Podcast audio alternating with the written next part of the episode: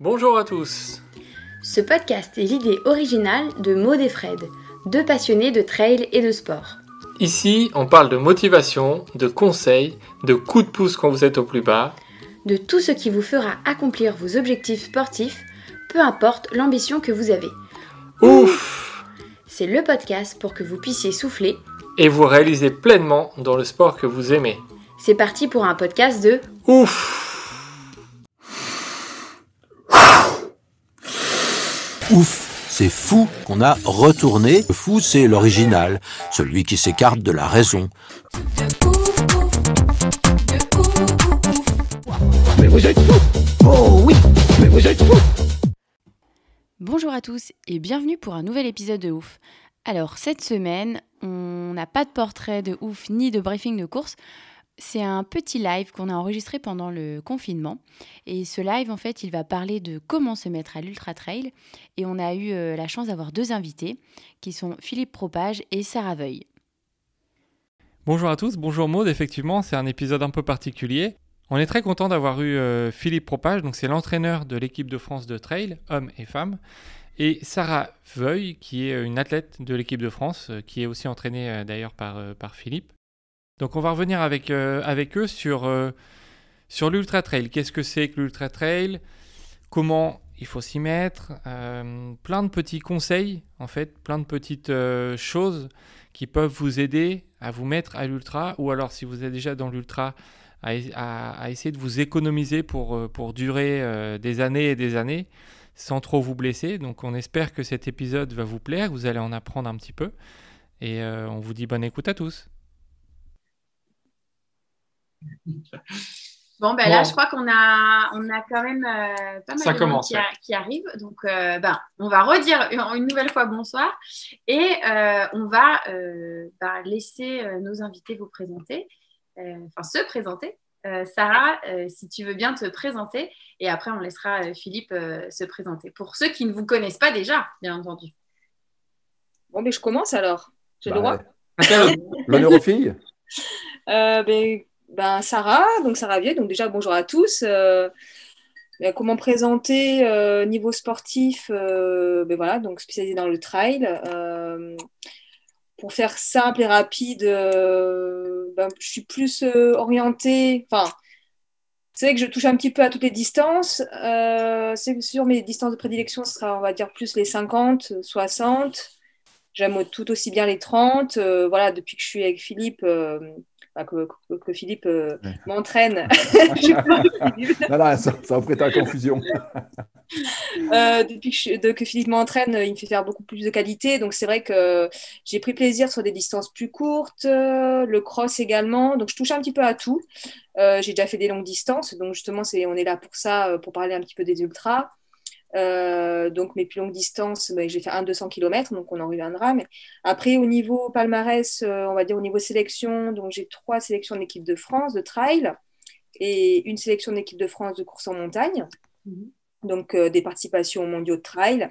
Je pratique la discipline depuis 2010, depuis que je suis arrivée dans les Vosges, parce que j'habite dans les Vosges, j'ai un petit coin super sympa, donc n'hésitez pas à venir nous voir, nous voir, parce qu'on est tout un paquet de très bons sportifs, et d'ailleurs les stages, il y a des stages qui sont organisés euh, dans, dans les coins où j'habite. Donc on a un terrain de jeu incroyable hein, pour, euh, pour pouvoir pratiquer cette discipline. Euh, donc c'est venu, le trail est venu assez, assez rapidement en arrivant dans les Vosges, parce que c'est vrai qu'ici on a, enfin c'est un endroit où il y a énormément de coureurs, énormément de, de sportifs qui, qui pratiquent tous les sports de pleine nature. Euh, donc voilà, donc après je suis arrivée en équipe de France un peu par hasard, euh, grâce à voilà, des rencontres qui font que euh, ben, on- euh, voilà, on, on est poussé, on est entraîné, et puis ça marche, et on a envie de toujours faire plus, et puis euh, voilà, c'est la bonne étoile, on va dire, qui Ouais. m'a emmenée ici. D'accord. Eh ben, merci pour cette belle et longue présentation. Euh, Philippe, on va, on va te laisser euh, te présenter. Donc, eh ben, donc Sarah l'a un petit peu dit déjà, suis son entraîneur, déjà. Euh, en fait, moi, je pratique le trail depuis, euh, depuis longtemps, euh, l'autre siècle. Sarah, on va dire l'autre millénaire, mais c'est vrai aussi, c'est vrai aussi. C'est vrai. Donc, je, je pratique le trail depuis très longtemps. hein. On était à ce moment-là qu'une qu'une poignée. c'est pour ça qu'aujourd'hui, quand je vois l'évolution et le nombre de gens qui, pratiquent, c'est jamais j'aurais pensé qu'on puisse un jour en arriver là. Je suis ben, jeune retraité depuis un mois. Hein. depuis le 1er octobre, ça y est, j'ai laissé ma place à d'autres. Euh, donc voilà, mais c'est pas pour ça que j'ai plus de temps, enfin il me semble, euh, ou alors c'est parce que c'est le premier mois, je me suis encore mal organisé. Euh, voilà, mais c'est pas pour ça que vous m'avez interviewé. Donc en fait, bon voilà, je suis l'entraîneur de l'équipe de France de trail depuis 2009 jusqu'à ben, jusqu'à aujourd'hui. En parallèle à ça, j'entraîne pas mal d'athlètes de haut niveau et puis des monsieur et madame, on va dire tout le monde. Hein. Euh, j'entraîne aussi au, sein de mon club. Euh, et dans les athlètes que j'entraîne, il y a effectivement pas mal d'athlètes euh, de l'équipe de France.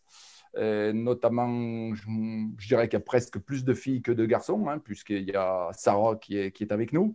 il y a Adeline Roche, Blandine Hirondelle, Julie Roux. Euh, j'espère que je ne vais pas en oublier trop. Euh, voilà. Et puis, euh, chez les garçons, Sylvain Cour, Ludovic Pomeray, et puis, et puis, et puis tant d'autres. Donc, voilà, j'ai un petit peu cette double casquette qui fait que, à la fois, j'entraîne certains athlètes au quotidien, et puis, voilà, j'ai aussi, on sélectionne un certain nombre de gens pour aller sur les grands championnats. Et à ce moment-là, euh, ça me permet souvent de les retrouver parce que Sarah, euh, il faut qu'il y ait une sélection pratiquement pour que je puisse la retrouver. Ou euh, sinon, voilà, on est, elle habite dans les Vosges, moi j'habite dans le Massif central, donc on se croise quand même sur certaines courses, mais ben, grâce à vous aujourd'hui, on va pouvoir au moins échanger pendant, pendant quelques minutes. C'est déjà aussi cet avantage. on rassemble les gens même, même à travers un, Zoom. Ben, merci, merci pour cette présentation, Philippe. Euh, quand vous entendez le mot ultra trail, euh, on, a, on a un peu toutes les versions. Vous, c'est quoi votre définition? À quoi ça vous fait penser euh, quand vous entendez le mot ultra trail? Moi, ça commence déjà à partir des distances, on va dire, autour de 100 bornes pour moi. après, quand on me dit ultra trail, c'est tout de suite, euh, je me dis euh, mental. c'est un petit peu, voilà, je pense que pour euh, venir à bout d'un ultra trail, il faut déjà être préparé mentalement, bien sûr physiquement, mais pour n'importe quelle course, il faut avoir le physique, il faut être bien, enfin, bien, bien entraîné, ça c'est sûr. Mais il y a une partie mentale, je pense, qui est très importante et savoir pourquoi est-ce qu'on prend le départ d'un ultra trail parce que c'est long, il peut, voilà, il peut se passer plein de choses. Donc c'est vrai que pour moi, déjà, ça commence à partir, on va dire, de entre 90 et 100 bornes euh, un ultra. Ok. Donc toi, c'est ce que tu penses. Et toi, alors Philippe, euh, il y a le côté euh, coureur, il y a aussi le côté entraîneur. Qu'est-ce que tu dirais sur ce mot ultra trail qu'on emploie un peu parfois pour n'importe quelle distance? Voilà, voilà, il ne faut pas, faut pas se tromper, mais bon, j'ai le désavantage de passer derrière Sarah parce que pratiquement, mes réponses, elles sont très analogues aux siennes. Euh, effectivement, moi, il me semble que la barrière de 100 km, euh, alors après, que ce soit 90, 100, 110, bon, mais on va dire cette barrière de 100 km euh, fait que, effectivement, on passe, dirons, je dirais, dans l'ultra. parce que il me semble quand même qu'on est dans deux, deux disciplines assez différentes entre le trail euh, ou qui vont être des courses qui vont durer 4, 5, 6 heures, 7 heures, et puis l'ultra, où on va partir sur des courses qui vont faire 16, euh, 17 euh, heures, 20 heures, 25 heures. Donc voilà, il y, a quand même une différence de, de, de, ben de, temps d'effort, de temps d'effort. Et, et bon, je vais rebondir sur ce qu'a dit Sarah, hein, puisque c'est peut-être aussi des choses, des paroles qu'elle entend dans ma bouche parfois. Donc, effectivement, on, va dire que euh, la partie mentale, elle augmente au fil des kilomètres. Alors, pas au fil des kilomètres, au fil des heures de course, on va dire plus exactement. Euh, plus on, va euh, sur des, longues distances, plus la partie mentale, elle est essentielle. Mm-hmm. pour, schématiser, je dirais qu'à un moment donné, on, va courir sur les premières heures avec son physique. voilà, le physique, si on l'a bien préparé, comme disait Sarah tout à l'heure, on est entraîné, on est préparé pour, donc on n'a pas de soucis particuliers. Ça doit, euh, si l'entraînement a été bien réalisé, ça doit bien se, dérouler. Et puis, à un moment donné, euh, le corps, petit à petit, va commencer à, nous lâcher, nous envoyer des informations euh, par des, petites sonnettes d'alarme qui sont la douleur, hein, qui sont la lassitude, qui peuvent être un tas de, choses. Parfois, c'est des problèmes digestifs, enfin tout un tas de facteurs qui peuvent nous amener à nous, nous, faire rendre compte qu'il y a quelque chose qui se passe. Et là, c'est souvent, je dis, à un moment donné, le, le, physique, il, il, appelle le cerveau, il lui dit euh, Au cerveau, euh, qu'est-ce qu'on fait là quoi? À un moment donné, c'est la question, et puis tout, coureur se l'est posé à un moment donné. Et il y a deux solutions à ce moment-là. C'est soit euh, le cerveau, bah, il écoute le corps et il dit Bah oui, tu as raison, je me demande bien qu'est-ce qu'on fait là. Et, souvent, malheureusement, c'est le moment où on va mettre le clignotant, on va arrêter. Ou le cerveau, il dit au corps C'est moi qui commande et, on y va. Et jamais votre corps va vous arrêter, hormis une blessure, bien sûr. Mais ce n'est pas le corps qui arrête. En fait, c'est la partie mentale qui arrête. Et, là, c'est ce que disait tout à l'heure Sarah. Plus on va sur du long, plus il faut être fort mentalement. Et je pense que des gens qui ont un physique pour réussir sur l'ultra n'ont pas forcément ce mental-là. Et, pour s'en rendre compte, ben, souvent, on est obligé euh, ben, de faire une épreuve et on se rend compte que ben, y a des, choses qui ne euh, nous correspondent pas forcément. Euh, parce qu'on n'est pas tous égaux, on n'est pas, tous, pas tous aussi forts physiquement que mentalement. Et je pense qu'il y a des gens quand même qui sont plus prédestinés à faire des distances longues que des distances courtes. Je vais peut-être prendre le, cas de François Daen. À mon sens, il est vraiment taillé pour le long. Euh, parce que, euh, d'une part, parce que son physique sa foulée fait que euh, il est assez économique. donc voilà, déjà physiquement, ça, lui correspond bien. Mais en plus de ça, je pense qu'il a un mental exceptionnel. Et les deux alliés font qu'aujourd'hui, sur l'ultra, c'est vraiment, vraiment un coureur hors norme. Et, et, on retrouve un petit peu le même type de qualité chez Xavier, Xavier Temnard, qui, qui lorsqu'il est sur des longues distances, euh, est capable de très très bien les gérer. Euh, mais ça, c'est la partie mentale, ce n'est pas, pas la partie course. Donc euh, voilà, je crois que pour, pour s'apercevoir si on a les qualités pour aller sur l'ultra, c'est difficile de, le savoir sans en avoir fait un. Et ben, D'ailleurs, on va, on va, on va en, parler. C'est une, une, bonne introduction. Donc, comme tu l'as dit, c'est, comme vous l'avez dit tous les deux, c'est une partie donc distance. On parle de 90, 100, 100 km et une partie de mental et de préparation. Alors, euh, on dit souvent qu'il faut prendre du temps, et tu l'as bien euh, comment dire, introduit, euh, Philippe, pour se lancer dans un ultra. Ça ne se fait pas du jour au lendemain, on ne se dit pas, OK, demain je me lance, je fais, je fais un 100, 100 km alors qu'on n'a jamais couru. Il y en, a qui le Donc je voudrais dire un mot, je, dirais un mot par rapport à ça. Hein. je dirais un mot. Oui, oui. Alors, il y en a qui le font effectivement. Alors, on va dire en probabilité de réussite, c'est assez faible. Mais on parle de se lancer dans un ultra et le réussir. Euh, alors, combien de temps euh, il faut pour se lancer dans l'ultra et qu'est-ce qu'il faut? Alors, tu as parlé du mental. Euh, si quelqu'un, par exemple, décide aujourd'hui, il se dit, bah voilà, mardi 10 novembre, l'année prochaine, je vais me lancer dans un 100 km alors que j'ai fait seulement, on va dire, un 40 km. Est-ce que je peux le faire? Non, par rapport à ma vision, moi, c'est plus au niveau progressivité. Enfin, déjà, si on n'a jamais fait de trail du tout, euh, je trouve que c'est c'est pas forcément la bonne option. Euh, si on veut vraiment le réussir. Après, je pense que n'importe qui, voilà, si, si, si, déjà si l'envie est là, c'est une partie extrêmement importante. Parce qu'on peut être préparé, mais si l'envie n'est pas là, euh, pour aller au bout, ça va être très compliqué. Hein.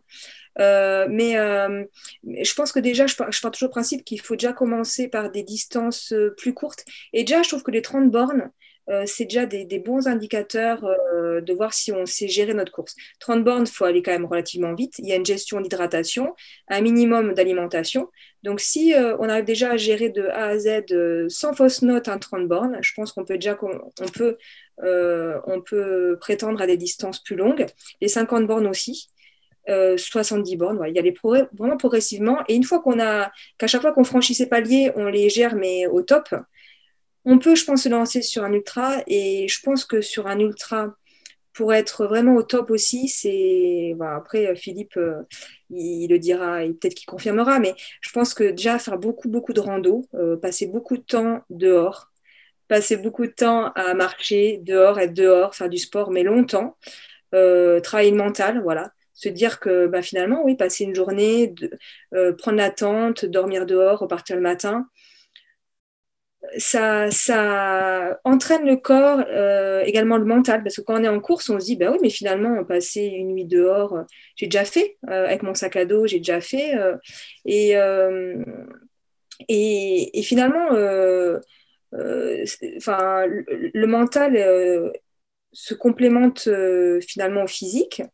Euh, de par cet entraînement-là, cette habitude-là de passer beaucoup de temps dehors. Et comme quand on prend bah, l'exemple bah, de François Den ou même Xavier Thévenard ou même les, coureurs d'ultra, euh, quand on regarde un petit peu hein, leur habitude, c'est vrai qu'ils passent beaucoup de temps dehors.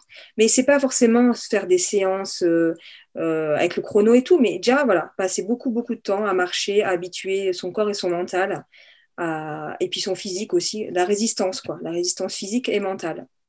Mais déjà, voilà, moi je dis, euh, gérer déjà les courses courtes au niveau hydratation, alimentation, parce que pareil, au niveau des transits, combien il y a de gens qui n'arrivent plus du tout à manger, ni à boire, qui vomissent, etc. Ça, parce qu'ils ne sont pas habitués justement sur des distances plus courtes, parce que c'est là qu'on on habitue aussi notre corps à, boire régulièrement. C'est pas donné à tout le monde, hein, boire en courant quand, on a une certaine allure, manger en courant aussi.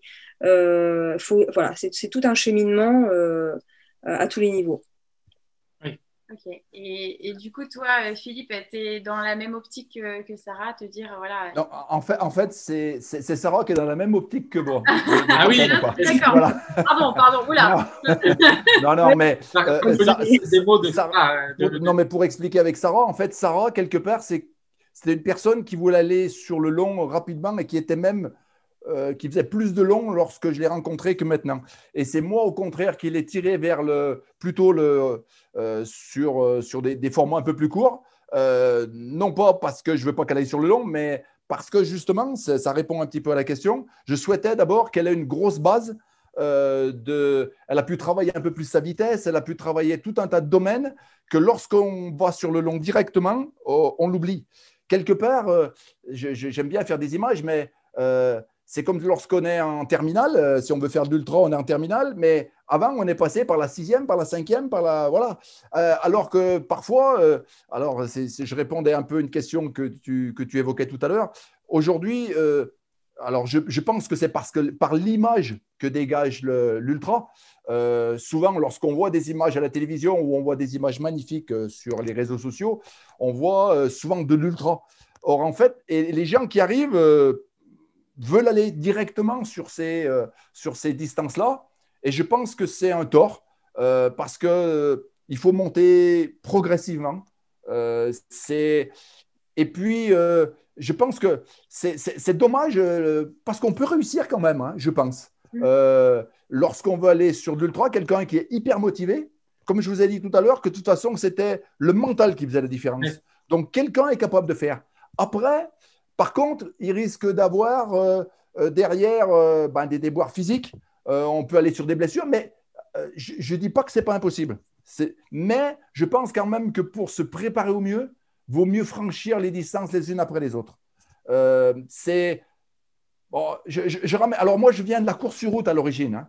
mais jamais un coureur aurait fait un marathon sans avoir fait un 10 km et un semi-marathon.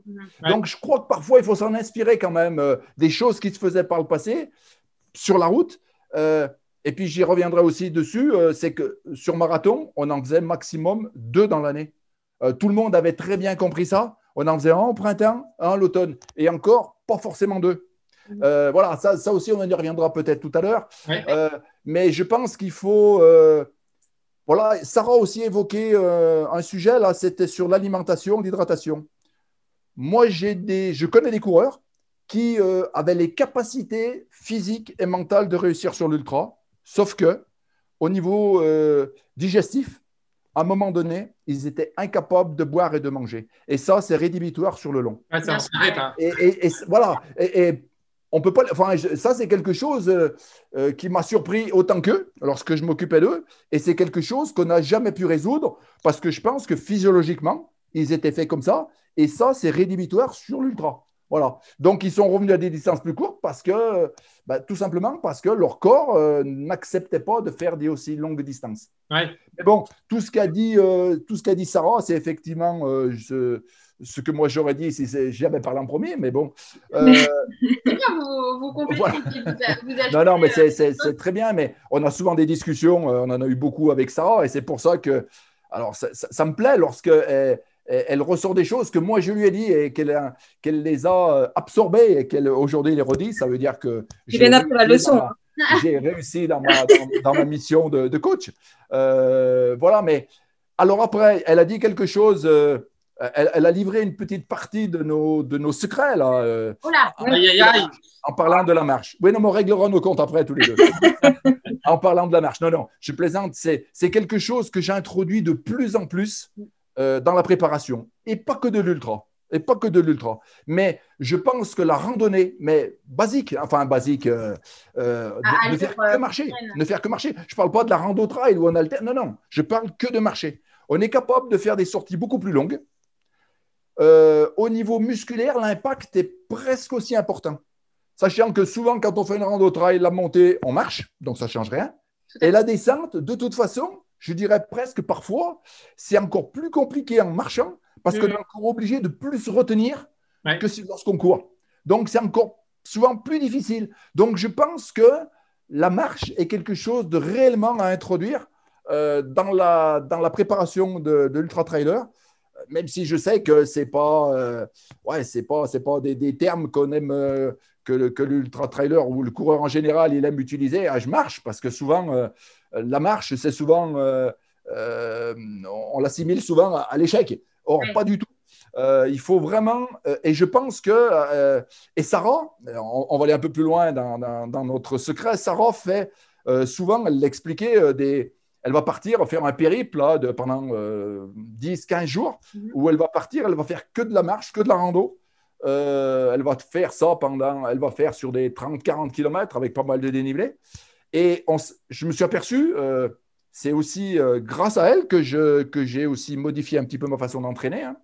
Euh, je me sers de. Ah, vous apprenez Mais je le dis, non, mais je, je, je le dis. hein. Euh, Au départ, Sarah, quand elle m'a dit ça, elle voulait faire des, des randos comme ça. Alors, bon, je n'en voyais pas trop l'intérêt, mais je ne pensais pas que ça pouvait nuire. Aujourd'hui, non seulement ça ne nuit pas, mais je pense que ça a un réel intérêt.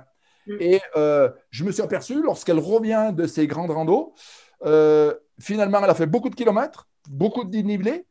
Euh, il suffit euh, pendant une quinzaine de jours de réadapter un petit peu le, ses efforts à, à la course à pied. hein. Il faut faire une réadaptation.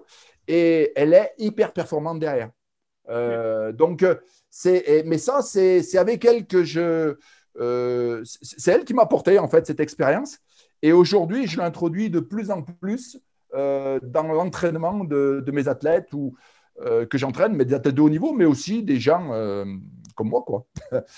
Donc, c'est voilà, c'est. Je, pense que c'est peut-être une des clés de la réussite. Alors souvent, on parle de sport croisé. hein. Alors, on parle de vélo, parce que c'est plus ludique. On parle de, de ski de rando, de ski de fond.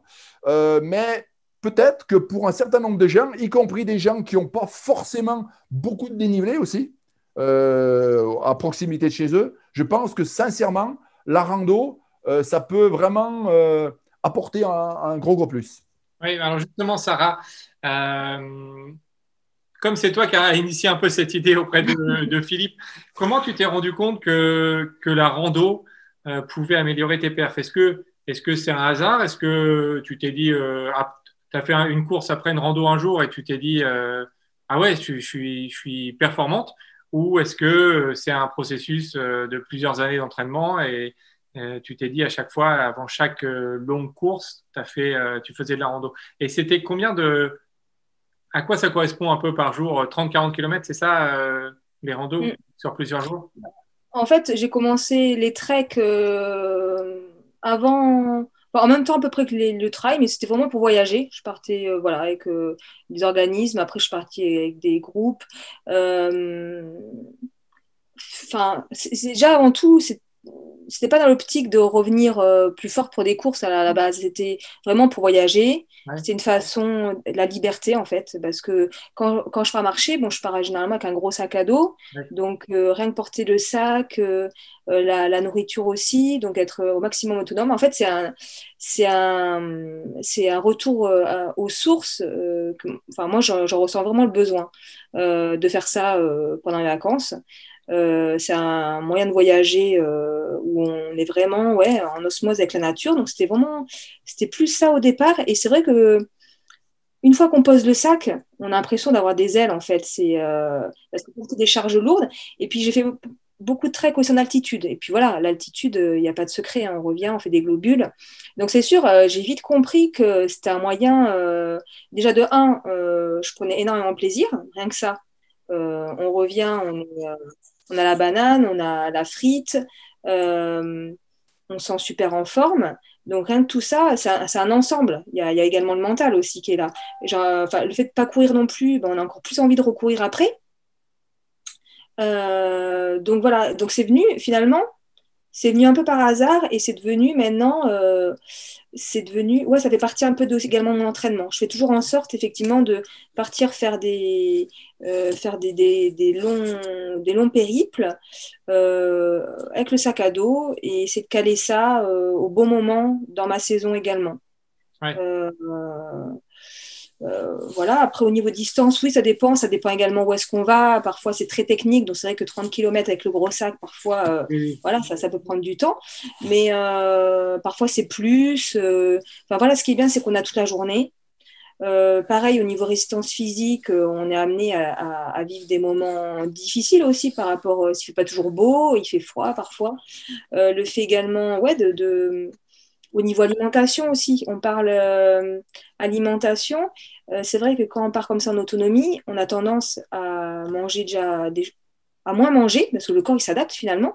Donc pareil, physiquement, euh, quand je reviens en général, euh, bon, on, est, on, est, on a séché quoi. Donc finalement, ça se répercute sur, euh, sur le reste. Donc en fait, c'est vraiment un ensemble. Moi, j'incite vraiment les gens à, à se mettre à la rando euh, avec le, le sac, être autonome. Ça fait vraiment du bien euh, à tous les niveaux quoi. C'est euh, Et puis c'est un moment de, où tu, tu le dis, tu es en osmose avec, euh, avec la nature, tu prends le temps. Tu prends le temps, tu n'es plus pressé par euh, il faut que je cours rapidement et ça. que, que, bah, que j'arrive jusqu'à la ligne d'arrivée. Et c'est souvent, je pense, Ça. que ce qu'on oublie quand on se met au trail, à l'ultra trail, on se dit voilà, c'est la performance, c'est réussir cette course. Peut-être qu'en faisant de la rando, on reprend ce plaisir en se disant ok, je prends le temps. Et en tout cas, toi, euh, on le ressent que tu en as besoin. Ouais, j'en ai besoin. Et puis c'est vrai que, comme tu le dis très bien, c'est que pendant les courses, en fait, euh, moi, enfin, quand on est dedans, enfin, à part regarder ses pieds, on regarde ainsi, parfois le paysage. euh, Enfin, si, parfois je, prends le temps de regarder le paysage, mais c'est, il y a des fois, enfin, c'est, limite frustrant. On se dit, ouais, on a fait une super belle course, et finalement, j'ai quasiment rien vu, quoi. Alors que en rando, c'est vrai qu'on on a cette chance-là, cette chance-là de prendre le temps. Et, euh, et ouais, j'apprécie de plus en plus, ouais. Euh, ce- cette, ce- cette, euh, cette façon ouais, de- d'aborder la montagne aussi. Après, euh, c'est vrai que la rando, euh, enfin, l'hiver également, je fais beaucoup de ski de rando, enfin, suivant les conditions, c'est pire en pire, on va dire, ou d'alpinisme aussi, même l'alpinisme l'été. Hein. Pareil, l'alpinisme avec le club alpin, notamment, on a un, on a un club alpin bien, bien actif euh, ici dans les Vosges et qui organisent des stages d'été et stages d'hi- d'hiver. Donc en alpinisme, pareil, on part avec le gros sac à dos.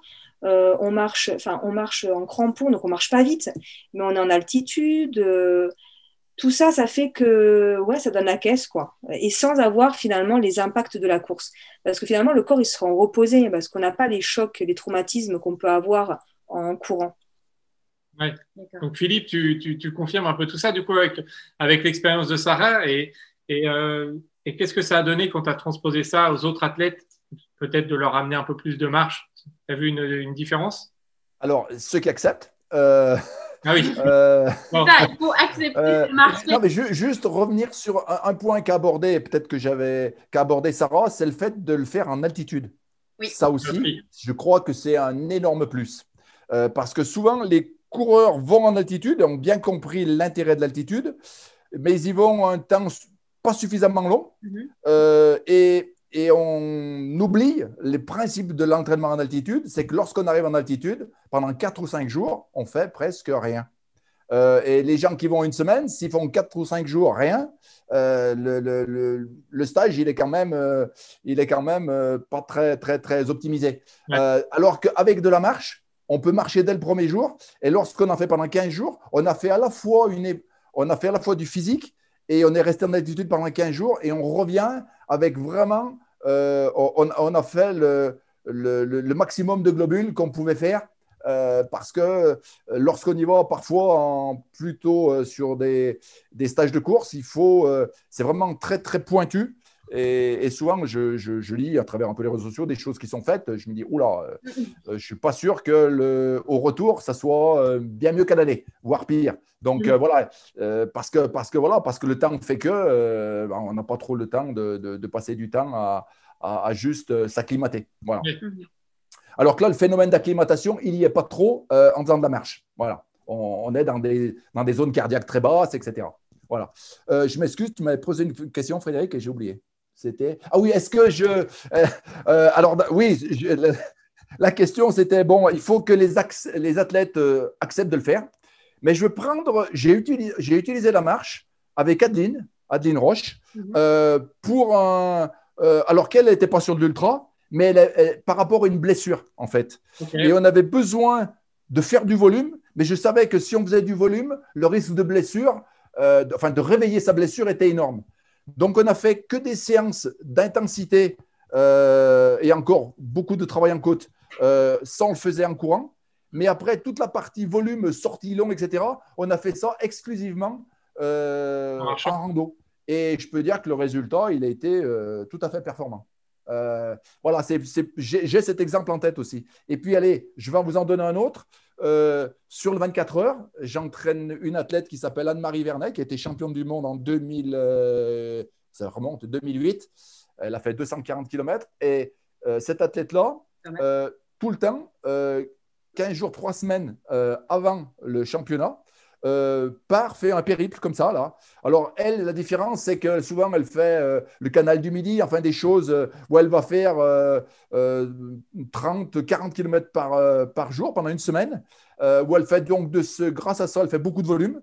Et là aussi, je me suis aperçu que, à, des intensités très faibles, hein, et je me suis aperçu que quand elle revenait, elle était très forte.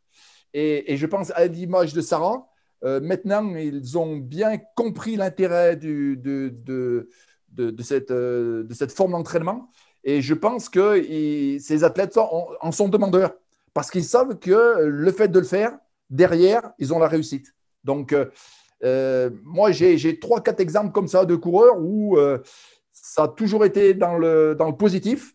Euh, j'ai jamais eu de, choses qui se sont mal déroulées par la suite. Donc, c'est pour ça que je dis euh, on a intérêt peut-être à creuser ce domaine euh, que parfois on oublie. Mais je pense que c'est important parce qu'en fait, on a l'impression qu'il y a beaucoup de coureurs. Alors, je ne parle pas là forcément des élites, mais des, gens euh, milieu de peloton comme, comme nous, comme, comme, la, plupart des, gens.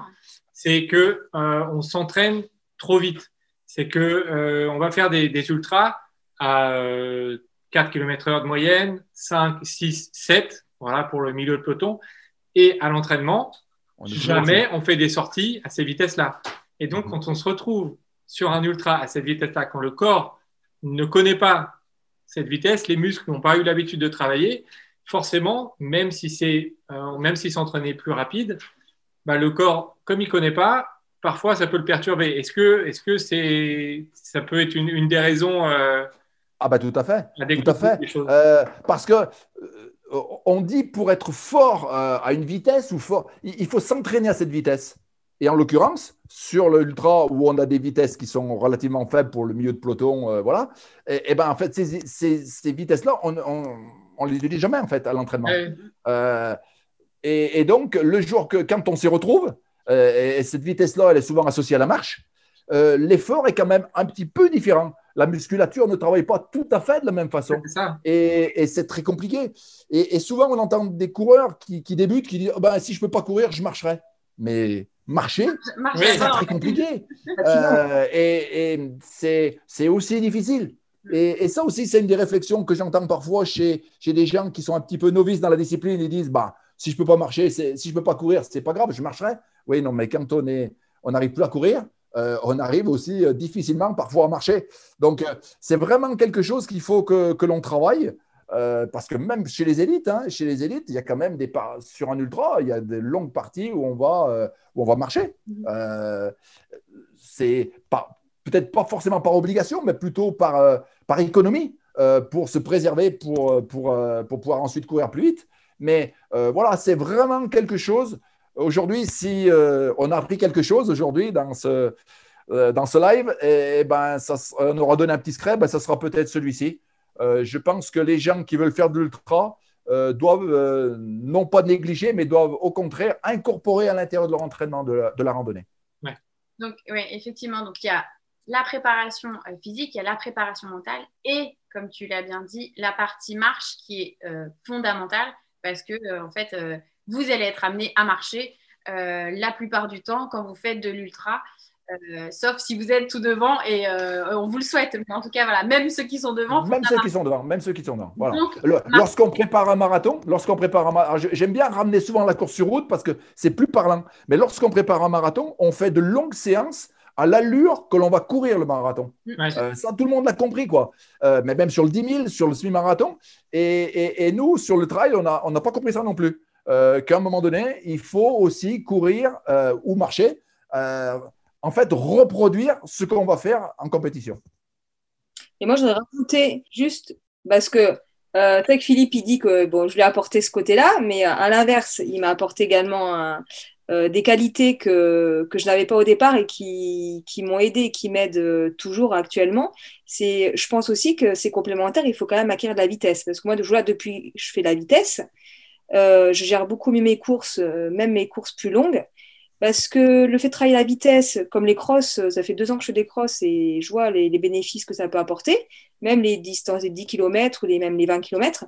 On, a, on, améliore notre foulée et donc on a une foulée plus aérienne, plus économique. Et ça, ça aide beaucoup aussi sur le long, parce que quand on a besoin de relancer, sur les parties plates, etc., euh, le fait d'économiser l'énergie, avoir une foulée plus souple, euh, ça aide également à tenir la distance.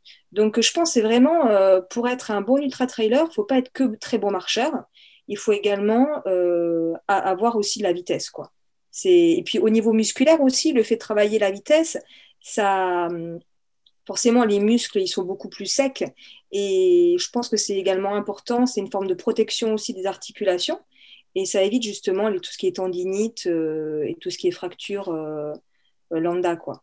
Donc c'est vraiment complémentaire. Je pense c'est pour ça que se lancer directement sur un ultra, c'est pour moi une bêtise dans le sens où il y, a plutôt intérêt à travailler sa vitesse déjà pour préparer sa foulée, ses muscles, également gérer l'alimentation, hydratation également complémenté avec des longues randonnées euh, avec le sac à dos, etc. Et ensuite, euh, les ultras se passeront, euh, voilà, avoir l'envie, avoir un bon équilibre aussi à côté, parce que ouais, il n'y a pas non plus que le sport, hein, on va dire, mais si tout ça, voilà, si, si, tout ça est respecté, il n'y a pas de raison de s'en faire quoi. Et puis, et on apprécie d'autant plus l'ultra parce que combien il y a de gens qui, qui font un, un, un 100, même un 150 bornes et qui reviennent, ils sont dégoûtés.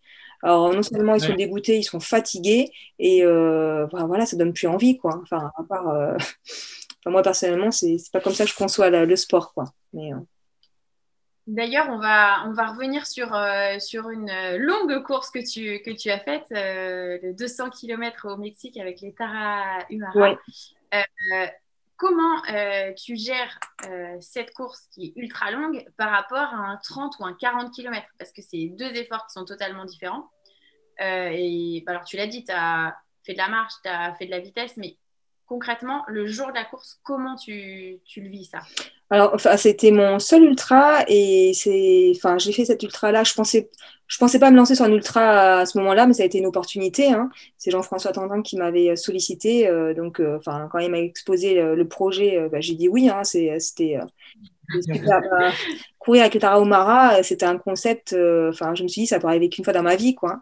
Et donc, je suis partie. Ben, un copain qui m'a accompagnée, pareil, quand je lui ai exposé l'idée, il m'a dit, oh, ben, je viens, je viens avec toi. Et on s'était dit qu'on ferait la course ensemble. Donc, c'est vrai que quand, quand moi je suis partie, enfin, je partais pas pour une course, en fait, je partais pour une aventure humaine. Euh, le fait de le faire avec un copain, enfin forcément, euh, c'est quand même hyper rassurant parce que je me dis, bah, je vais pas me retrouver. C'est vraiment ce qui me faisait peur en fait, c'est courir de nuit toute seule. Moi, c'est quelque chose. Ça, je sais pas, enfin, je suis souvent habituée à me perdre. ça, c'est mon truc. Alors, me perdre au fond du Mexique toute seule, ah non, mais enfin, ça aurait été l'angoisse.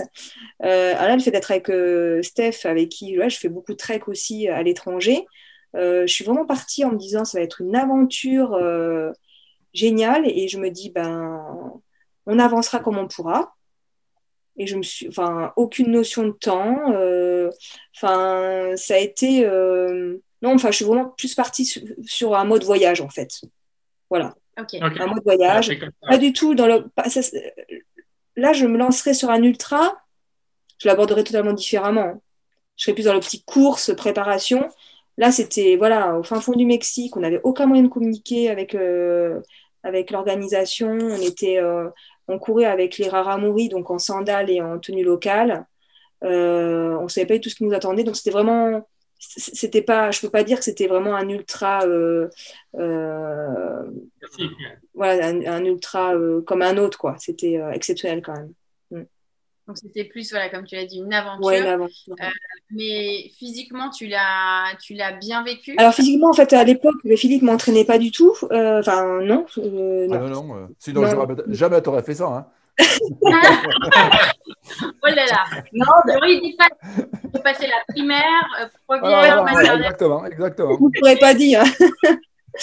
mais euh, non, enfin à l'époque, euh, non, j'avais pas toutes ces, j'étais pas entraînée comme maintenant. Hein. J'avais, euh, j'avais des capacités d'endurance, mais j'avais pas la vitesse que j'avais. Et physiquement, ben, j'ai fait appel à ma capacité d'endurance. Voilà, on a marché, on a, voilà, il y a des portions, on a quand même pas mal marché avec le Steph. on trottinait. il a fallu également gérer, enfin, les, les, moments de, dans, de, repos, bon, voilà, moi, j'ai. Euh, finalement, dans un ultra, on, on dort très peu. Hein. Puis moi, j'arrive pas à me, coucher, à dormir tout de suite. Hein. C'est donc voilà. Enfin, c'est aussi euh, on, a des, ressources insoupçonnées. Hein. C'est ça qu'on découvre dans les ultras. Donc c'est ça aussi qui est magique. Il y a des moments où on est un peu au fond. on dit qu'est-ce qu'on fout là, voilà. Mais ça revient vite finalement, surtout quand on est à deux comme ça. Et euh, après physiquement ça a été, il y a des hauts débats, il y a des fois on a mal, enfin on a des crampes, après ça revient, on se repose un peu, on mange une bonne soupe, on repart. Et moi, ça a été plus au niveau des pieds. Ah, j'ai les pieds, mais euh, j'avais des grosses ampoules parce que c'était, il y a des portions, on était euh, plein de sable, donc avec les frottements du sable, euh, donc les pieds ont été défoncés. Donc ça, c'est un truc, je me suis dit, c'est beau les ultras, mais après, on met je sais pas combien de temps avant de s'en remettre. le lendemain, en plus, on était tous on était tous les jambes, les jambes de bois. On voyait qu'on était, on avait tous la même course. Hein. On était tous à marcher comme des zombies. On pouvait absolument plus plier les jambes. Ça a duré au moins une semaine où on sent les articulations, elles sont toutes raides. Bon voilà, après c'était mon premier trait, je n'étais pas vraiment préparée pour. Euh, mais euh, enfin, au niveau physique, quand même, euh, on déguste quoi. Hein, à part ceux qui sont vraiment habitués à en faire, c'est un peu, c'est un peu voilà. C'est pour ça que moi l'ultra, j'ai c'est bien, mais euh, physiquement, euh, moi, ce qui, ce qui me freine un petit peu, c'est de mettre euh, autant de temps avant de se remettre et pas mmh. pouvoir tout de suite, ben, si j'ai envie d'aller crapahuter, faire du vélo ou aller même courir sur mes, dans mon massif, ben, me dire, ben non, je ne peux pas physiquement, je suis défoncée, il va falloir un mois pour m'en remettre. donc, voilà, c'est un petit peu ça qu'il faut gérer aussi, parce qu'il n'y a pas que que la préparation, il y a aussi la pré-course et également euh, se remettre de, ces traumatismes aussi, parce que le corps, forcément, il, euh, il imprègne tout ça. Et puis, euh, les temps de repos, les temps de récup sont extrêmement importants quoi, aussi. Oui, bah, justement, ça amène la, prochaine question à, Philippe. Alors, pour tous ceux qui nous regardent, il reste deux questions, une question pour Philippe, une question pour Sarah. Après, on va passer à des questions-réponses. Donc, si jamais vous avez deux, trois petites questions à leur poser, pour, pour finir, euh, n'hésitez pas, on va préparer les et puis euh, on va passer à ça. Euh, pour rebondir sur ce que vient de dire Sarah, Philippe, qu'est-ce que toi tu conseilles aux personnes qui, qui enchaînent les ultras, qui veulent, qui veulent en faire toujours de plus en plus? Sarah l'a dit, il y a une période de, de récupération après qui, qui, est longue. Il y, a, il y en a qui peuvent arriver à enchaîner physiquement, mais on a parlé du mental au début, donc ça aussi, il faut toujours être frais mentalement. Qu'est-ce que tu conseilles à ces gens, toi, qui, qui veulent trop enchaîner ou, euh, ou qu'est-ce que tu leur dirais? Ben, je leur, euh, leur conseillerais rien, surtout. Je leur, je leur dirais simplement qu'il faut qu'ils en fassent moins. Euh, parce que moi, je pense qu'on a envie de, de, durer dans le temps. Et, et, là, quand même, on, hypothèque beaucoup sa, longévité, je pense, de, de, de coureur lorsqu'on on enchaîne. Alors, euh, au, niveau physique déjà. Mais euh, voilà, c'est il y a un aspect. Euh, Sarah expliquait que tout à l'heure, lorsqu'elle revenait d'un ultra, il lui fallait un certain temps pour récupérer physiquement. et ça, physiquement, on, arrive à bien le, sentir. on a mal aux jambes. Lorsqu'on va faire une petite sortie, on est fatigué, alors que d'habitude, pour le même effort, on ne l'était pas. Donc, on arrive assez bien à, à voir sa capacité de récupération physique. Alors, je dis assez bien parce qu'il y a ce qu'on voit en surface, mais en fait, c'est ce que c'est l'iceberg. Hein. Il y a la partie émergée de l'iceberg, mais il y a tout ce qui est dessous. Euh, au niveau physique, déjà, au niveau physique. Et, mais je pense où on, s'use davantage encore, c'est sur l'aspect mental. Et, ça, sur l'aspect mental, euh, il est tellement important qu'on lui demande tellement pour réussir qu'il lui faut un temps énorme pour, euh, pour se, se ressourcer. Euh, et puis, la problématique, c'est que lorsqu'on a fait, bah, je veux dire, l'UTMB, enfin des, des, courses un peu mythiques, quoi, l'UTMB par exemple, euh, derrière, il faut se remotiver pour faire quelque chose qui sera, sur le papier, on va dire, moins bien. C'est toujours compliqué de se remotiver pour quelque chose de, bah, qui est moins grand que ce qu'on a fait. Lorsqu'on est champion du monde, le, le, championnat du monde d'après, on peut faire quoi? On peut faire au maximum que pareil. Euh, et c'est toujours compliqué pour se motiver. Pour, euh, je le vois, moi, par rapport à des coureurs sur des courses euh, de très haut niveau. C'est pour, dans le meilleur des cas, il aura fait la même performance. Il ne pourra pas faire au-dessus. Il n'y a, a, rien que premier. On n'a pas sorti encore ce chiffre-là. Donc, c'est toujours très compliqué, je pense, de se remettre mentalement. Et je pense qu'on a beaucoup d'échecs sur des ultras lorsqu'on en a enchaîné quelques-uns tout le monde pense que c'est le physique, en fait, qui n'a pas tenu, mais c'est simplement le, passage du physique au mental qui n'a pas pu s'effectuer. Et, là, euh, vraiment, on a besoin de se ressourcer. Et Sarah l'a dit à plusieurs reprises, il faut vraiment avoir envie de le faire euh, pour réussir en ultra. Et je pense que cette envie-là, euh, même si officiellement on l'a, je suis au, plus profond de soi-même, quand il faut aller chercher des énergies qu'on ne sait même pas qu'on a en nous, et, et ben là, ces énergies-là, ben, elles sont pas, elles répondent pas présent. Le cerveau, il, il, refuse euh, d'aller aussi loin dans l'effort. Donc, je pense que le, le fait d'enchaîner l'ultra euh, fait que c'est plus, c'est la partie mentale qui est le plus euh, compliquée à, à, régénérer, plus que le physique lorsqu'on est bien entraîné. Et c'est dur, c'est dur parce que c'est, c'est quelque chose qu'on ne peut pas trop calculer. Il n'y a pas de, de, chiffres, on ne peut pas mettre un appareil dans le cerveau. En se disant, c'est compliqué. deux semaines, serait remis. Euh. Non, non, c'est. c'est pour ça qu'on n'en parle pas trop finalement, parce que c'est immesurable. Euh, et on aime bien les choses qui sont très cartésiennes, on aime bien les choses, euh, voilà, 2 plus 2, ça fait 4. dans, l'ultra ou même dans la, dans, dans la course en général, c'est pas, pas forcément vrai. C'est pas forcément vrai. Donc, c'est. Mais c'est le principal piège, je pense, que des gens qui multiplient les épreuves. Et, et, et, les gens ne se méfient pas de ça euh, pensent plutôt à leur physique. C'est l'idée première qui nous vient. Hein. Euh, oulala, attention à la blessure, attention à une fatigue chronique. Mais je pense que euh, cet aspect mental qu'on n'a pas réussi, on n'a pas réussi à recharger en fait les batteries mentales. Et je pense que c'est là le, principal souci de, l'enchaînement de, telles épreuves. donc c'est important à prendre en compte. Pas que la c'est important à prendre en compte. Par contre, euh, je ne peux pas dire il faut euh, un mois, deux mois, trois mois, six mois. Euh, déjà une, ça dépend l'épreuve, comment on l'a vécu. vous savez bien que lorsque ça s'est bien passé, on a une phase d'euphorie derrière, on ne sent pas trop la fatigue. Donc il faut, voilà. Mais aussi, ça dépend aussi des gens. et puis ça dépend d'où ils viennent. si c'est la première fois qu'ils courent et qu'il est rentré directement sur un ultra, ou si c'est quelqu'un qui a fait, qui a passé par toutes les étapes qui fait un ultra, à mon avis, sa faculté de récupération, elle est beaucoup plus importante Mhm. que celui qui se lance directement sur, euh, sur euh, une grosse, grosse épreuve. Ouais. D'accord. Et ben d'ailleurs, euh, on va finir avec cette dernière question. Toi, Sarah, tu te vois comment dans, dans ta pratique euh, du trail? Est-ce que tu te revois refaire un ultra trail ou tu, euh, tu préfères rester sur des distances plus courtes? Par rapport à. Attention, attention à ce que tu vas dire. Dis pas trop bêtises. Non, Non, non, on va couper le je l'ai- je- j'enlève j'enlève les oreilles. Euh, non, mais après, je, je compte quand même continuer à travailler ma vitesse parce que je prends vraiment plaisir à cela. Euh, après, c'est vrai que euh, il n'y aurait pas eu tout, bah, tout ce qui se passe actuellement. J'avais quand même euh, une saison euh, orientée différemment. J'avais comme objectif justement de participer euh, à l'Ultra Trail du Puy-Marie, l'UTPMA, euh, justement qui a un, un peu plus de 100 bornes.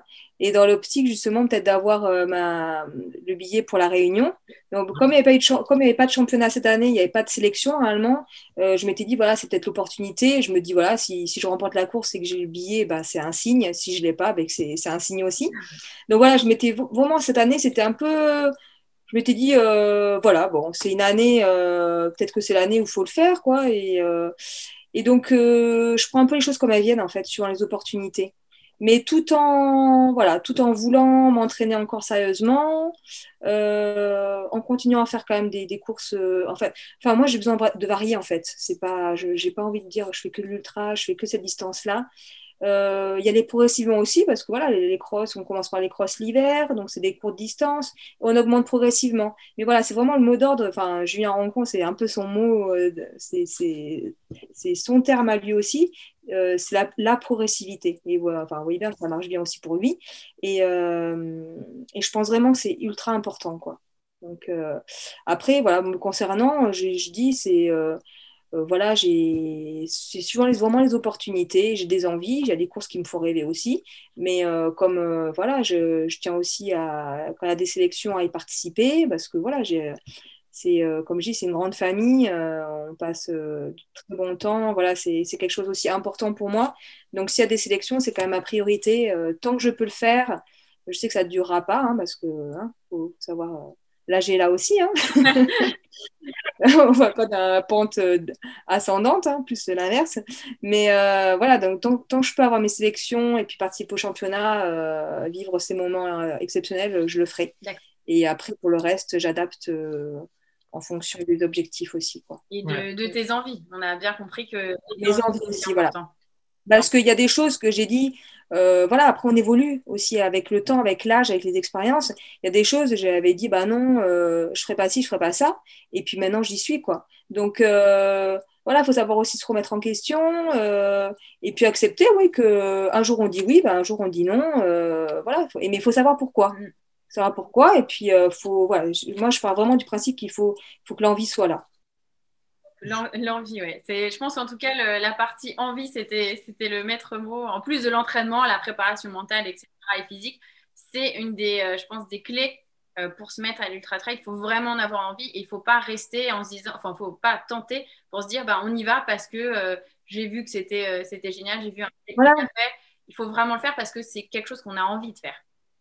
Il y a beaucoup de gens qui, qui se lancent là-dedans là parce que par rapport à voilà aux réseaux sociaux, par rapport à tout ça, euh, l'engouement. Et puis le gros risque, c'est que maintenant euh, les gens, ils, euh, ils, pour eux, s'ils font un 30 km, c'est rien. Enfin, on voit bien dans les courses, on ne jure, s'il y a plusieurs distances, on ne jure que par la plus grande. Mais quelqu'un qui court un 10 bornes ou un, ou un 20 bornes et qui, euh, qui arrive premier, il a autant de mérite que quelqu'un qui a terminé premier à un ultra. Hein, ouais. Parce que c'est pas du tout le même sport, en fait, finalement, c'est pas le même entraînement. Mais quelqu'un qui, qui court un 10 bornes euh, euh, en dessous de 30, 30 minutes, enfin ça, ça, demande énormément d'entraînement. Euh, puis euh, non, mais c'est quand même, enfin, c'est admirable, quoi. Mais le problème, c'est que les, les gens maintenant, euh, ils sous-estiment tout ça et puis ils ont l'impression de rien faire en fait quand ils font un 30 bornes. Et c'est vraiment le risque aussi, c'est que le corps, ben, quand on fait un 30 bornes, il faut savoir que le corps il puise également, quoi, ouais. dans les réserves. Donc, faites de toutes les distances, voilà. même si vous avez voilà. on va passer aux, questions. on, a, on, a, on a deux, trois petites questions. Et vous pouvez commencer à en donner d'autres si jamais vous avez des questions sur l'Ultra Trail que vous voulez poser, poser à Philippe et à Sarah. Bah, vous posez les questions sur, sur le fil de ce live. Alors, une des, une des questions qui revient souvent, c'est au niveau de l'alimentation, de, la nutrition. il y en a toujours, les gens demandent qu'est-ce qu'il faut manger, comment s'alimenter en fonction de telle distance. Euh, Philippe, qu'est-ce que tu dirais sur ce point? Est-ce qu'il y a une réponse ou c'est compliqué puisqu'on est tous uniques, on a tous des goûts différents? C'est une question compliquée à répondre, ça, non? Tout à fait, on est tous différents les uns des autres. Et je dirais même plus, euh, c'est que. Alors, j'ai entraîné, euh, j'ai été aussi le coach de l'équipe de France de 24 heures. alors, à 24 heures, on tourne à rond, mais je pense, alors tiens, pour les ultra-trailers, c'est une excellente euh, solution pour eux pour se mettre à l'ultra. Euh, parce que c'est voilà, on n'abandonne jamais en fait. Hein. Euh, et tous les kilomètres qu'on passe devant le ravitaillement, c'est, je pense que c'est, on court la nuit, le jour. Je pense sincèrement que c'est une, une, une bonne école. mais pour dire, alors les, les, gens sont très pointus sur le 24 heures. qui se rapprochent de l'ultra, hein, ils courent pendant 24 heures. Et en fait, ils ont des protocoles alimentaires euh, qui sont très faciles à mettre en place puisque euh, ils passent devant les coachs euh, tous les le, le, tour est souvent court, tous les 1 km. Et donc, on a prévu toute une stratégie alimentaire. à telle heure, il va manger ça, tout ça. C'est l'athlète qui l'a prévu. Et puis, au bout de 4-5 heures, ça part en live et c'est n'importe quoi. C'est n'importe quoi. Et, même des coureurs qui ont fait une excellente course précédente et qui ont retenu ce protocole en disant Ah, ça y est, j'ai mis le doigt euh, sur ce qu'il me fallait et avec ça, je réussis. Euh, jamais ça a fonctionné, ça. Euh, ce protocole-là, il a toujours volé en éclat, en fait. Donc, c'est très, très compliqué de, savoir. parce que d'abord, une, on est tous différents, mais en plus de ça, fonction de la météo, la chaleur, du froid, tout change. Et puis, à un moment donné, voilà, sur, l'ultra, on n'est pas dans une forme euh, toujours à peu près pareille. Hein. On a des, parties hautes, des parties faibles, des parties. Voilà, on est, on est toujours en fait, euh, ou soit dans une partie ascendante, ou soit dans une partie descendante. Mmh. Et, donc, euh, lorsqu'on arrive sur un ravitaillement, et si on est dans une partie où on n'est pas très bien, c'est beaucoup plus compliqué que si on est une partie où on est plutôt dans une phase d'euphorie. donc voilà, des choses qui vont réussir à à un moment de la course, ne réussiront pas à d'autres. C'est, sincèrement, c'est très, très compliqué. Euh, et on peut même pas. souvent, on dit qu'il faut le tester à l'entraînement. Mais le problème, c'est qu'à l'entraînement, on ne fait pas 20 heures de course. Euh, donc, euh, ce qui fonctionne pendant 4, 5, 6 heures ne va pas forcément fonctionner sur du plus long. Par contre, par contre, si ça n'a pas fonctionné sur 5-6 heures, ça c'est sûr qu'il faut le proscrire et ne pas l'utiliser. On va plus procéder par élimination que par dire voilà, ça c'est bon, c'est sûr, ça marche. Voilà.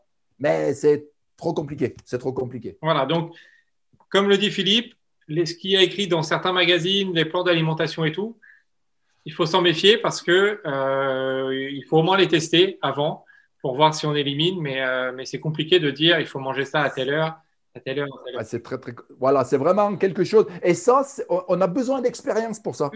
Euh, et c'est pour ça que ce qu'on redisait depuis le début sur pour d'autres, pour d'autres choses, c'est que le fait d'avoir euh, franchi euh, différentes étapes en montant en, kilométrage, eh ben, ça aussi, on a fait cet apprentissage. Euh, que celui qui débute directement sur quelque chose de, bah, d'ultra par rapport à ce qu'il fait d'habitude, bah, c'est encore aussi un facteur de risque et surtout un facteur de l'amener à l'échec, simplement pour un, un, problème qui n'est ni mental ni physique, là, mais qui est quelque chose qui va le, qui va vraiment le, perturber et puis à un moment donné le faire abandonner parce que dans l'ultra, la partie alimentation, euh, elle est vraiment essentielle aussi. Mhm. Dans, l'ultra, euh, il y a énormément de facteurs qui rentrent en ligne de compte. Voilà, par rapport à d'autres disciplines. Euh, tout à l'heure, c'était une discipline enfin, extrême, il ne faut pas exagérer, mais le 10 km, par exemple, où là, on, ce type de question, on ne l'aborde pas. on ne se pose pas de questions non plus dans la gestion de l'effort. Voilà, l'ultra, c'est en permanence, mais le trail aussi, hein, en permanence, euh, euh, gérer son effort, gérer son alimentation, euh, savoir si s'économiser à tel endroit, c'est mieux ou, ou, pas bien, parce qu'on est plus fort en montée, qu'on est plus fort sur le plat ou on est plus fort en descente. Donc, savoir utiliser ses propres qualités. Donc, c'est c'est ce que je trouve de, génial, mais bon, ça, vous vous doutez bien que si je fais du travail, c'est pas pour rien. C'est que oh, on ne court pas qu'avec ses jambes, on court avec sa tête. je sais que je ne vais pas faire que des copains en disant ça, mais euh, euh, voilà, non, non. Euh, c'est vrai que c'est une course où on est obligé de aussi de réfléchir. On, ne se contente pas de mettre un pied devant l'autre.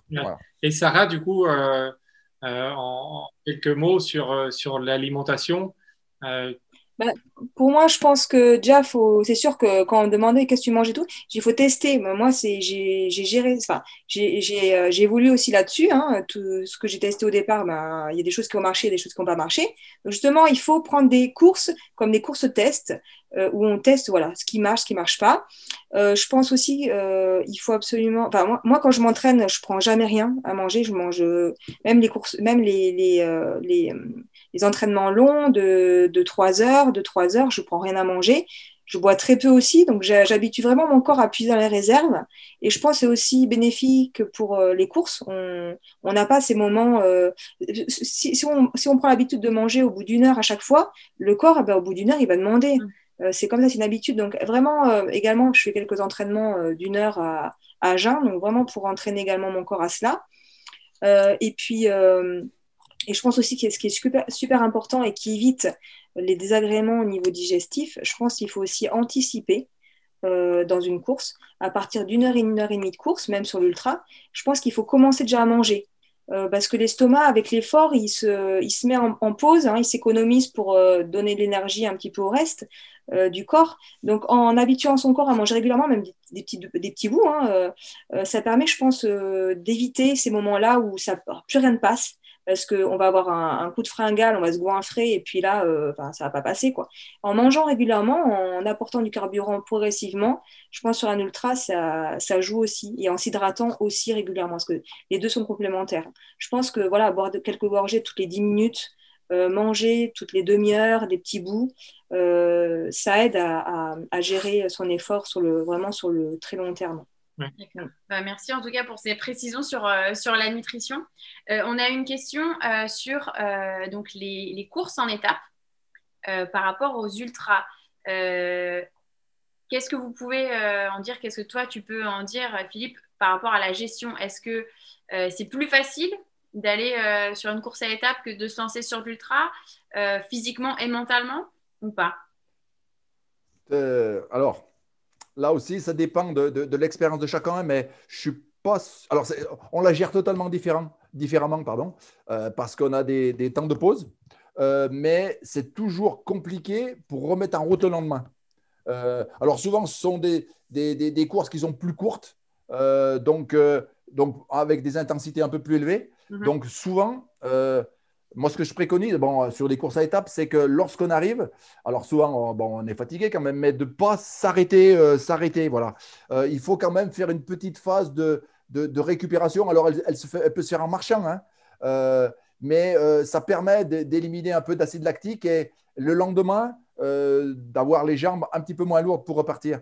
Et là, c'est pareil. On peut très bien le lendemain faire un échauffement alors là, moi, je préconise, ben, là, on l'a vécu un petit peu, je l'ai vécu là, avec Blandine Hirondelle sur, euh, euh, qui était aux Açores, là où on a fait quatre épreuves, euh, quatre jours d'affilée, mais avec des grosses intensités, là, hein, où, où, le lendemain, avant de, faire la partie purement échauffement, où elle va un peu trottiner, elle faisait, ben, justement, je lui demandais d'avoir fait demi-heure, trois quarts d'heure de marche d'abord, pour remettre en route, pour remettre en route un petit peu le corps.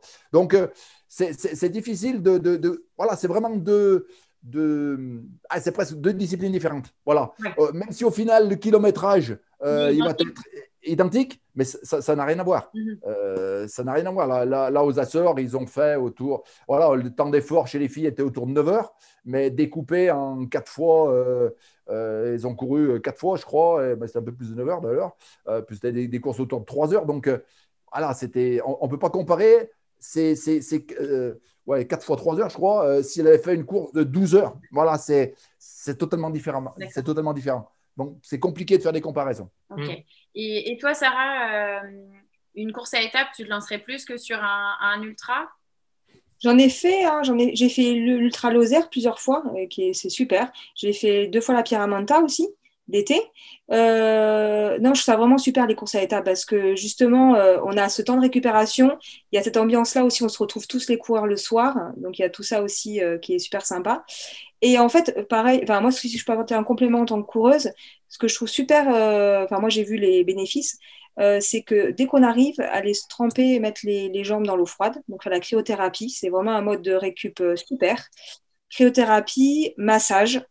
Généralement, il y a des masseurs, hein, donc un bon massage euh, à l'arnica, c'est vraiment top. Et les chaussettes de compression, donc porter les chaussettes, voilà, s'il y a des petits, des petits a des petites choses euh, utiles euh, à dévoiler voilà, pour euh, ceux qui veulent se lancer là-dedans. Ouais, le soir, vraiment, la cryothérapie, je, ça, pareil, hein, je, je, le dis, c'est un... Au niveau récup, hein, après une course, vraiment se mettre les jambes à l'eau froide.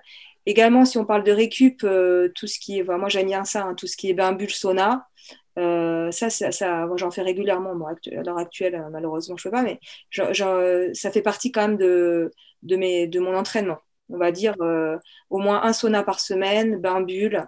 Euh, enfin, je vois, moi, ça, ça m'apporte énormément. Au niveau récup, euh, on récupère d'autant plus. Et puis voilà, les, se rincer bien sous la douche après un bon entraînement, se doucher à l'eau froide. et après, justement, une course pour repartir le lendemain, je dis franchement, il n'y a, y a rien de mieux. Ok, bon. Bah, merci pour ces petits conseils. Après, lorsqu'on est sur le marathon des sables, euh, c'est pas toujours évident d'aller se plonger les jambes dans l'eau froide. Exactement. c'est ça. Euh, on va encore euh, poser voilà, deux, questions parce qu'on a un peu dépassé, mais voilà, on va encore poser deux questions et puis après on va, on va, on va finir ce mm. live. Donc si vous en avez encore, il y en a encore deux qui, qui, qui arrivent, donc on, on, va les poser. Alors peut-être une question pour Philippe. Il y a Damien qui demande sur combien de semaines il faut programmer ses entraînements pour un ultra? Est-ce que les plans euh, préparer un ultra en 12 semaines, ça marche ou ça marche pas? C'est rapide, hein Ah oui. Donc, euh, euh, ben, bien sûr que ça marche, puisque parfois j'en écris. mais non, mais je plaisante là. Le problème, c'est qu'effectivement, mais il faut pas. Voilà, c'est ça fonctionne très bien. Sur 12 semaines, ce n'est pas la peine non plus de, s'épuiser à faire des longs entraînements. Enfin voilà, parce que c'est quand même assez lourd comme, comme préparation. Le problème, c'est qu'il ne faut pas que la personne qui a jamais couru de sa vie et commence euh, trois semaines plus tôt, euh, trois mois plus tôt, douze semaines, trois mois plus tôt à se mettre à respecter le plan, sinon ça ne fonctionnera pas. Il est bien évident qu'avant que ces euh, douze semaines de préparation, il aura fait autre chose. Et normalement, s'il a écouté ce que j'ai dit, il aurait dû préparer des distances plus courtes. Donc, il aura déjà un gros bagage derrière lui. Et ensuite, on rentre dans une partie qu'on va nommer spécifique, spécifique à son ultra, où effectivement, on va aller sur des sorties plus longues, euh, de la rando, euh, tout un tas de choses qui vont le préparer spécifiquement à cette course.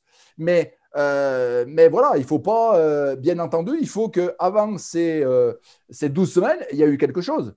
sinon, si on commence, et, peut-être il y a certaines personnes qui débutent, je ne suis pas sûr qu'ils n'en soient pas à ce niveau-là. Mais voilà, il faut vraiment, vraiment, voilà, il y a, y a euh, quand on, commence ces 12 semaines, il y, a, mais il y a eu un avant, quoi. Il y a eu un avant. Euh, voilà. Mais 12 semaines, c'est largement suffisant pour préparer un ultra. Voilà. alors, il précise bien sûr sans partir de zéro. Il nous a. Ah, voilà. voilà. c'est quelqu'un de bien. C'est quelqu'un de très bien. Vous me donnerez son nom, c'est quelqu'un de très bien. Euh, on a une autre question. c'est jusqu'à euh, quel âge on peut se lancer euh, dans l'ultra? Ça, c'est une, une, question euh, un petit peu générale. Bon, y a, je ne sais pas s'il y a une bonne ou une mauvaise réponse, mais à partir de quand on peut se dire, bon, bah voilà, là, c'est trop tard, il faut que j'arrête? Après, c'est notre corps qui décide. Ou c'est voilà. le, le, problème, c'est quelqu'un qui court depuis l'âge de 15 ans, c'est sûr, quand il en aura 40, il va plutôt être sur le déclin que sur une phase ascendante. Après, quelqu'un qui débute, on a énormément de gens aujourd'hui qui viennent d'autres sports euh, et qui débutent la course à pied à, 40 ans, 50 ans. Euh, moi, je dis qu'on a euh, on peut progresser sur 10 ans. Hein, entre le moment que l'on commence et pour atteindre son, maximum, en condition de s'entraîner correctement, d'avoir une progressivité, etc. On peut progresser sur une dizaine d'années. Et ça, quel que soit son âge. Voilà. Après, euh, ça dépend tout de. moi, je dirais, il n'y a pas d'âge limite. Euh, ça dépend tout. euh, euh, voilà, si, mais le problème, s'il fait 5 ultras par an, euh, effectivement, plus on avance dans l'âge, plus c'est compliqué. Après, si la personne sait euh, euh, bien. Au plus on prend de l'âge, en fait, Mhm. on ne devient pas moins performant. Alors, bien sûr, après, si on atteint des âges euh, très élevés, peut-être que si. Enfin, sûrement même. Mais euh, c'est plutôt euh, les temps de récupération qu'il faut beaucoup augmenter. Euh, c'est, c'est, c'est- voilà, parce qu'il faut savoir que lorsqu'on se blesse, euh, lorsqu'on se blesse, lorsqu'on est jeune, on met une semaine. Euh, lorsqu'on est mm, plus vieux et encore plus vieux, euh, on, on va mettre un mois pour la même blessure. Simplement, le corps cicatrise moins. Donc, euh, il faut surtout éviter la blessure parce que quand on se blesse, euh, ça n'a plus de fin. Donc, c'est ça qu'il faut éviter. Mais il n'y a, pas de. Moi, je dis, il n'y a, pas de frontière, quoi. Euh, D'autant plus. Alors, après, il faut effectivement que ce soit une personne qui soit en bonne condition physique. Mais moi, il n'y a, pas- y a, il y a pas de. Je ne vois pas de limite. Dans un sens, je dirais presque la, la limite, elle fait plus peur dans l'autre. Euh, euh, que des gens attaquent sur l'ultra trop jeune. Ouais. Même si, alors, qu'on attaque sur l'ultra très jeune, c'est pas un souci si effectivement on, on a fait toutes ces classes avant. Ouais. Mais pas. Mais le pire, c'est, je pense, quelqu'un qui est très jeune et qui attaque directement sur l'ultra sans avoir tout son bagage avant. Là, il y a danger. Mhm. Peut-être plus que celui euh, qui, qui est un peu plus avancé dans l'âge, qui lui, son seul objectif sera d'arriver. Alors que plus on est jeune, plus les objectifs, souvent, on les fixe haut et, et- et sont plus compliqués à réaliser. Mhm. Donc, ben moi, je, sincèrement, euh, euh, je, je me vois bien, moi, encore en train de faire une ultra si euh, j'avais envie d'en faire un. Donc, je vous rassure, non, non. Euh, je me contente 30-40 km, comme disait Sarah, euh, ça me suffit. Ça me suffit euh, parce que justement, après, je, je mets trop de temps pour récupérer ensuite. Et, et du coup, je ne peux plus prendre de plaisir à aller courir. Donc, euh, voilà. Mais euh, voilà, j'ai aujourd'hui 60 ans. euh, je, si je voulais faire un ultra, euh, je, je m'entraîne pour et je, euh, je, je- certainement que je ne gagnerai pas. Mhm. Mais euh, voilà, je, je, je pense que je réussirai à, à le réaliser sans problème. Quoi. Donc voilà, l'âge, ce n'est pas non plus un facteur limitant. Voilà, c'est mon avis. Et, et, et pour toi, Sarah, est-ce que tu, tu penses que ça sera un facteur limitant? Tu en as un petit peu parlé tout à l'heure, mais euh, ouais. Euh, bah, c'est plus au niveau du corps. hein. Je pense vraiment au niveau du corps euh, que ça dépend les gens. Ça dépend, comme je dis, ça, dépend aussi de, la vie qu'on mène aussi, euh, parce qu'il n'y a pas que le sport aussi. euh, voilà, il faut gérer tout ce qui est à côté. Mais je pense pareil, enfin, ce que disait Philippe, c'est que commencer l'ultra trop jeune aussi, c'est une bêtise, quoi, parce que forcément, le corps, il a une mémoire euh, et tous les traumatismes qu'on qu'on lui inflige, forcément, ça se répercute plus tard. Donc, les blessures, elles viennent pas là tout de suite, mais euh, elles viendront plus tard, je pense. Euh, donc, vraiment, ouais, je pense vraiment le mot d'ordre, c'est la progressivité. Après, au niveau de l'âge, bah, il y a un exemple, hein, vous la connaissez toutes, euh, tous, euh, Nathalie Mauclair, Oui. qui a commencé relativement tard, mais bon, pareil, elle vient d'un sport. euh, pareil, il y en a beaucoup qui, qui, ont, qui viennent d'un sport comme euh, Caroline Chavreau, euh, elle, elle a commencé, euh, elle est athlète de haut niveau. euh, kayak, ouais. Un canoë Voilà. kayak et un, et un alpinisme. Donc euh, c'est vrai que c'est des personnes euh, qui, qui arrivent, euh, qui avaient un gros gros niveau dans d'autres dans d'autres sports et souvent portés en plus. Donc ils n'ont pas eu tous les traumatismes de la course à pied. Et en fait, ils ont tout le cardio, ils ont toute la musculature et euh, ils découvrent la discipline, donc ils ont en plus l'envie. Donc c'est tous ces facteurs-là qui font qu'en fait, euh, c'est ils se lancent là-dedans et puis ils réussissent. hein. Il n'y a pas d'autre. il a pas euh, possibilité, quoi. Donc, ça, dépend vraiment du passé des gens, de, la vie des, gens et du physique, c'est sûr. Parce qu'à partir d'un certain âge, pareil, au niveau musculaire, on est, on n'est pas fait pareil. Hein, euh, euh, donc, il y a tout ça à prendre en compte, quoi. Vraiment, c'est vraiment au cas par cas, je pense. Bah, c'est des, des bons conseils. Alors, comme on, on a dépassé un petit peu, Voilà. on, va terminer euh, juste peut-être par deux petites remarques qu'on a eues en, en commentaire. On a déjà euh, Thierry Breuil, hein, euh, Philippe, Ah. qui te- qui t'incite Ah. à faire un ultra. Là, il aimerait bien voir ça, je crois. Donc, euh, Non, mais Thierry, non, non, mais Thierry me connaît trop et il faut qu'il qu'il débranche. Non, non, non, non. Je je ne lui réponds pas, Thierry. Je- simplement, je lui fais une bise. Voilà. et, euh, et un, petit, un petit message sur Sarah. On ne sait pas Euh, Il y a Emilien, le jeune, je ne sais pas si tu le connais, Oh. qui dit que Non, je ne connais pas. C'est mon concurrent. Ah, il paraît que tu pars, quand tu pars en trek, tu as un sac aussi grand et aussi lourd que toi. Est-ce que c'est vrai ou c'est un mythe? Non, mais j'ai un gros problème avec mes sacs. Ah. Ah. Non, mais ça a toujours été, mais tout le monde se fiche de moi. Euh, Déjà, de un, il ressemble à rien, mon sac. Il y a... Quoique j'ai fait des progrès depuis que je suis avec Emilia, justement. Euh, voilà, au niveau technique, euh, j'ai quand même aussi appris, mais euh, sinon, enfin, si- s'il y a tout qui part euh, dans tous les sens, euh, c'est normal. Euh, mais euh, non, ouais, non, mais vraiment, mais les sacs, c'est tout le monde, enfin voilà, tout, tout le monde rigole parce que j'ai toujours le sac le plus gros, le plus lourd. Euh, mais en même temps, euh, ils sont bien contents parce que dès qu'ils ont besoin de quelque chose, eh ben, j'ai toujours ce qu'il faut dans le sac. Ah, tout en.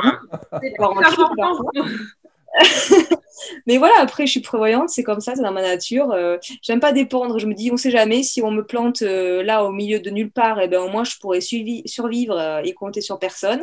Donc c'est vrai que j'ai, voilà, c'est, euh, ça a toujours été, ouais, c'est, malheureux, mais en même temps, ce, fait- ce, ce défaut-là, on va dire, fait que aussi, euh, ben, je pars toujours, enfin, ma phrase, c'est entraînement dur, course facile.